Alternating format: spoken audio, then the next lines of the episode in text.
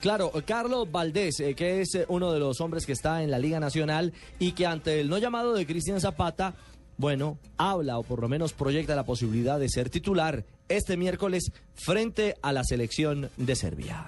Eh, independientemente de, los jugadores que no están o que, que no tienen la oportunidad de jugar, eh, uno siempre viene a la selección con, con la idea de aportar. Eh, a veces corremos con la suerte de jugar, a veces no, pero siempre desde todo punto de vista venimos a sumarle al grupo. esta no es la excepción, a tratar de, sumarle al equipo, de, acatar las ideas que, que, el cuerpo técnico tiene para los próximos partidos y, y bueno, esperemos que, que al final cuando se decida la nómina si tengo la oportunidad de jugar, salir a hacer lo mejor que pueda. Y otro que espera nueva palomita, porque ya poco a poco va ganándose un espacio en esas elecciones, Alex Mejía, el jugador de Atlético Nacional, que visualiza también con mucho respeto y seguramente con la ilusión. Él, lo planteó antes de irse de Colombia, el tema de la, de la posibilidad de jugar un mundial que está a la vuelta de la esquina, le, llena de esperanza. Alex Mejía habla también de, este reto, enfrentar a los serbios en, eh, en el mini estadio de Barcelona cada vez más cerca al objetivo. Eh, lo de Serbia tiene jugadores rápidos, igual que Ecuador. Esto va a ser un examen muy bueno para la selección. Igual confiamos en el trabajo de, los compañeros en Europa que están pasando por un gran momento. Y los de Colombia hemos terminado de muy buena forma y creo que, que vamos a adaptarnos a lo que el cuerpo técnico quiere y rápidamente aportarle lo máximo a la selección. Alex Mejía, alternativa en el medio campo. Eh, Javier, ayer en eh, la tarde hicimos eco de la convocatoria ya confirmada de los serbios.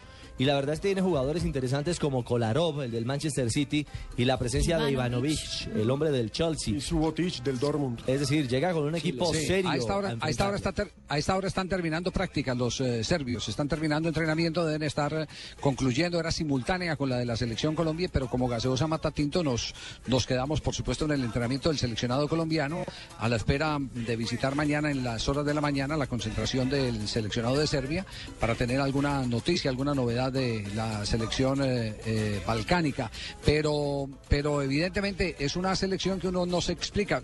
Eh, yo no sé, Alejandro, que es el que, que, es el más fino con las cuentas de este grupo, si todavía le dé alguna posibilidad a Serbia, porque escuché dentro de las tantas entrevistas que le hicieron a Mario Alberto Yepes, Yepes hablando que Serbia todavía no estaba hundida, que todavía tenía una posibilidad.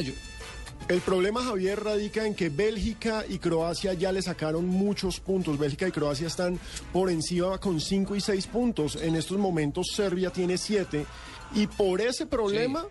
Tiene rivales inferiores al frente, tiene que enfrentar todavía a Islandia y a Escocia, pero ya con esa desventaja tendrían que caerse totalmente Bélgica y Croacia para al menos aspirar al repechaje, que es lo que da el segundo lugar. Es decir, matemáticamente todavía está viva pero depende del resultado de terceros. Exactamente. El resultado de Serbia. Exactamente. Sí, porque Mario, Mario Alberto Yepes hacía esa reflexión en, los diferentes medios. Hoy fue el políglota del seleccionado colombiano de fútbol. Eh, sacaron a tres jugadores, Pablo Armero, a Jackson Martínez y Mario Yepes para atender a los medios de comunicación. Eh, lo de Yepes eh, fue todo un hit porque vino la televisión francesa a seguir a Falcao García. Y por supuesto se han encontrado con que Falcao no, no, no, no aparece. Le venían a hacer un seguimiento, un trabajo especial eh, Selección Colombia, de uno de los goleadores más promocionados en la presente temporada del fútbol francés, y le hicieron todo tipo de preguntas a Mario Yepes, que estaremos presentando más adelante, pero les voy a anticipar algo así suavecito para que más o menos ustedes entiendan de cuál es el ejercicio de pregunta inteligente y respuesta inteligente. Entonces le pregunta el periodista en francés a Mario Alberto Yepes, le dice, eh, Mario, ¿usted eh, qué le recomendaría a los eh, eh, defensores franceses sobre Falcao García. ¿Cómo hay que enfrentar a Falcao García? ¿Ustedes qué se imaginan que le pudo haber contestado Mario Yepes? Pues sencillamente... Algo decente, algo decente, algo decente, algo decente. ¿Qué les pudo haber respondido Mario Yepes? Algo No hay forma de detenerlo. es impredecible. dijo?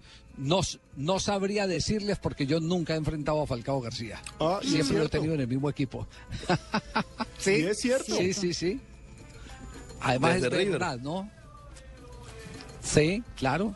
Entonces, esa fue la respuesta del periodista que tuvo que hacer, eh, reírse, únicamente reírse. Esa fue la respuesta de Mario Alberto Yepes para, para la televisión francesa, que insistimos venía era tras la huella del tigre de Falcao García.